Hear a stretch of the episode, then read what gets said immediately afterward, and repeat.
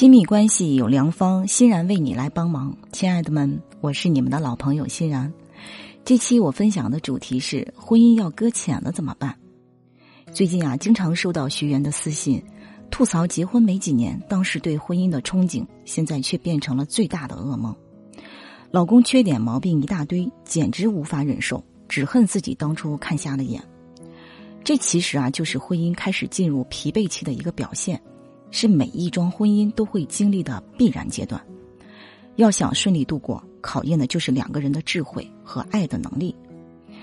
学员小薇的婚姻呢，正处在这样的阶段。结婚的前两年，两人的关系甜蜜有加，即便是偶尔闹矛盾，也很快就和好了。但是孩子的出生却让一切乱了套。为了照顾小家伙，双方父母轮流过来帮忙，母子俩每天都被长辈包围着。老公想插手，却总是被驱赶。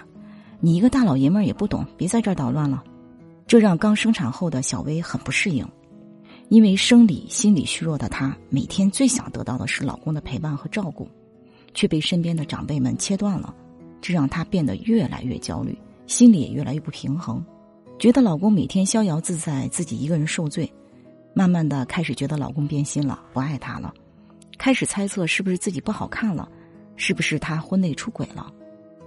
我们都知道，通常亲密关系刚开始的时候，彼此相互吸引，感觉对方哪哪都好，也会不由得去释放和展示自己好的一面。人们将这种来电的感觉比作月晕现象，就像月亮因反射了太阳的光芒而明亮，其本身是不发光的。这个阶段浪漫美好，但却是并不长久的阶段。而婚姻毕竟是一种长期稳定的亲密关系，随着了解的深入，生活琐事的处理等，光晕逐渐消失，彼此真实的模样就会袒露出来，包括阳光面和阴影面。如何面对和处理阴影部分，才是两个人要修炼的功课。当感觉对方没有按照我们的期待来回应时，一般我们都会想：没关系，我来改造你。于是。各种明示的、暗示的、柔软的、强悍的招数轮番上阵，期待奇迹的发生。然而现实却啪啪打脸，不但没有成功，关系反而越来越糟。面对失败呢，却会被解读为你不爱我，于是引发自己更大的情绪，失望啊、委屈啊、愤怒啊，让彼此的关系变得更远。以小薇的婚姻为例，宝宝的出生打破了小薇与老公之间的平衡。小薇从老公专宠到被忽视，怨气越来越重，于是试图通过争吵把老公拉回原来的状态。这种错误的做法引发了更大的冲突，带来了更大的失望，激发了更大的愤怒，最终导致彼此误解、对抗、逃避，让婚姻陷入了僵局。婚姻的核心本质是为了满足彼此的需求和获得爱的一个过程。当小薇的需求没有被老公满足，也感受不到老公给予的爱的时候，两个人的感情就会渐行渐远。所以，未被满足的需求与不合理的期待，才是婚姻中相看两厌的根源。想解决这种困境，你得先要问自己几个问题：第一，我当初为什么喜欢他？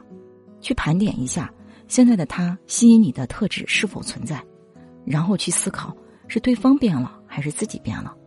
比如小薇，恋爱的时候被老公的儒雅呀、才华、家境和体贴所折服，现在老公的这些优点依旧，只是他的疏远和躲避是小薇不能接受的。第二呢，我想要的是什么？吵架时放的狠话，无非就是想让老公多爱自己一点而已嘛。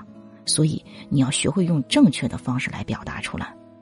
第三呢，我受伤的根源在哪里？你当下的情绪啊，大多是在重复小的时候未被满足的需要。小薇小的时候呢，因为经常是幼儿园最晚被接走的孩子，总是被老师嫌弃。那时她最大的愿望就是希望时刻和父母在一起，这就形成了小薇对亲密关系的依赖，觉得时刻陪伴我、关注我才是爱我。第四呢，如果我是对方，会有什么感受？学会换位思考，才能理解对方。回答完上面的几个问题，带着你的答案和思考来添加我助理咨询师的微信“恋爱成长零幺七”，恋爱成长全拼小写零幺七，我们根据你的答案，一对一帮你走出婚姻的疲惫期。婚姻出现问题，就是在提醒你们需要调整相处模式了，并非是对方变了心，更不要觉得都是自己不好。